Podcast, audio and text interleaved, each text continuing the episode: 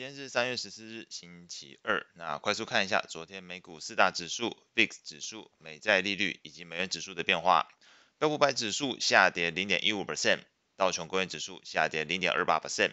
纳斯达克指数上涨零点四五 percent，费半指数下跌零点零八 percent，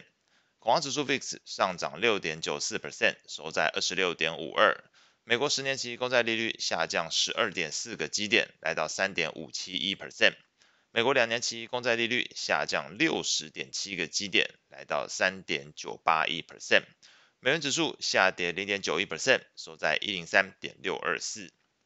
美股部分，在历经了这矽谷银行、第一共和银行，以及对于加密货币产业比较友好的所谓的标志银行 Signature Bank。接连传出被美国的 FDIC 接管之后，那昨天雅股早盘时段终于传出好消息，美国财政部、美国联总会以及 FDIC 发布联合声明，表示在美国财政部长耶伦批准之下，将会由 FDIC 以完全保护所有存款人的方式来完成对于 SVB 的清算措施。从昨天三月十三号开始，SVB 标志银行的这个存户已经能够领取所有存款。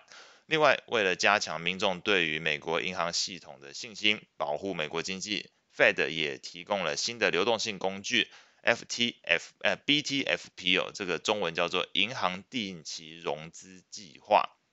给这个美国的存款银行，让他们能够把这个手上的美国公债。MBS 抵押给 Fed 来换取等同面值的资金哦，等于是一百块、一百元哦。那并且以这个一年期拆款利率加上十个基点当做借款利率。那以当时这个消息出来的时候，这换算回来，以当时的这个利率去算，大概是四点六 percent 的一个水准。那最长一年之内必须偿还。那 Fed 这份联合声明，不只是从这存款人的角度解决了市场对于这 SVB 或是其他中小银行在存款安全上的疑虑，同时也从银行的角度解决了过去一年因为 Fed 快速升息导致投资部位严重跌价，一旦真的在市场上卖出，就会产生亏损。那这存款的客户存户哦，如果看见亏损之后，又担心这个存款的安全性，导致这个加速挤兑的一个恶性循环。理论上是如此哦，但是观察到实际市场怎么解读，那整体市场的投资情绪确实一度获得提振，这个美股指数的期货电子盘一度大涨。不过市场仍然是逐渐感受到对于银行系统的一个担忧，同时也是看坏区域银行在未来前景的一个展望。那先是从欧股就开始出现指数是小幅开低，而后迅速下跌的一个情况。以欧股六百指数哦，Stock 六百。昨天是下跌了二点四二 percent，银行股，欧洲银行股甚至是重挫，达到六点一二 percent 的一个幅度。那美股四大指数则是呈现一个开低之后平盘震荡的一个走势。那中场来看，只有纳斯达克指数上涨零点四五 percent，其余全部收黑。恐慌指数 VIX 盘中一度来到三十点八一，是去年十月以来首次触及三十以上的一个水准。整体还是反映市场在避险情绪上相当的强烈。那这一部分其实也反映在昨天美国公债价格大涨的一个表现情况上。类股来看，表现最好的是房地产、公用事业跟健康照护以及科技类股，这前四个表现都不错，涨幅都在零点五 percent 以上。那么金融、能源、原物料跟工业表现最差，这四个不只是下跌，那同时这个跌幅也超过这个标普百指数，表示你是不仅下跌，还比整体的大盘来得弱。那反映整个市场在不安情绪上仍然是挥之不去。那相对来说看好前面提到防御型类股哦，像是刚刚前面说这个公用事业跟健康照护。那美债利率大幅回落。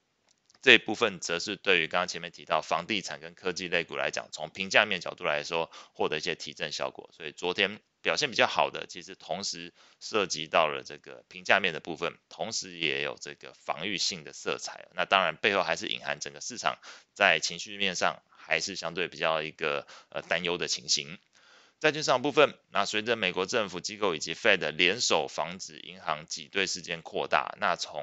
这个利率的角度来看，投资人从两个方向去把美债利率做了压低的一个情况。那第一个是针对于 Fed 的升息预期是迅速降温。根据 Fed Watch 目前显示，投资人预估三月、五月各升息一码二十五个基点之后，整个升息路径就变得相当的模糊，那甚至还有预估，目前看到就是六月份还可能会出现降息的情况。那当然必须强调，这是整个市场的资讯面上现在是非常的混乱的，所以能见度相当低。目前就是估三月、五月升一码，各升一码。那接下来。昨天就观察到这个，你既然对升息预期这么快速的一个降温，那你在呃短天期利率、两年期美债利率的部分，昨天就重挫了六十个基点，关破了这个四 percent 大关了，已经不到四 percent 水准，那是创去年十月以来的一个新低。另外一条压低美债利率的路径，则是在避险需求部分，同样观察到从这个十年期美债利率来看，盘中一度重挫二十八个基点，那中场则是下跌十二个基点，来到大概三点五七 percent 的一个水准。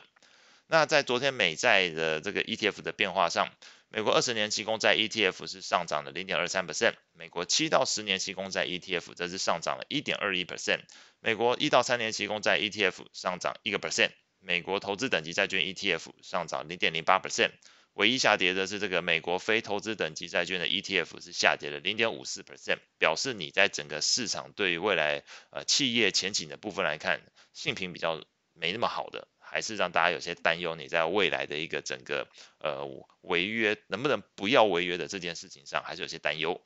外汇市场部分，那美元升息预期跟美债利率都呈现拉回的情况，使得昨天美元指数中场下跌零点九一 percent，来到了一零三点六二四。美元走弱主要是利多了非美货币走阳，所以昨天看到基本上全数的货币有大致上啊都上涨，欧元上涨零点七三 percent。英镑上涨超过一个 percent，此外，这个避险货币持续吸引资金流入，日元在盘中飙涨超过两个 percent，那中场是收高一点三七 percent。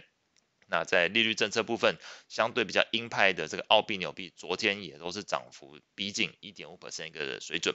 在汇率型 ETF 的价格变化上，美元指数 ETF 下跌零点九二 percent，欧元上涨零点九 percent，英镑上涨一点四二 percent，日元上涨一点一四 percent。瑞郎上涨一点一二 percent，那澳币则是上涨一点三九 percent，加币上涨零点五九 percent。那后续关注焦点包括今天三月十四号，这个是美国 CPI 会公布，那明天的话则是有美国的 PPI 跟零售销售数据。礼拜四有要留意一下 ECB 的这个利率会议，以及美国初领跟续领失业金人数。礼拜五则是有美国的工业产出跟密大消费者信心。以上是今天所有内容，我们下次见。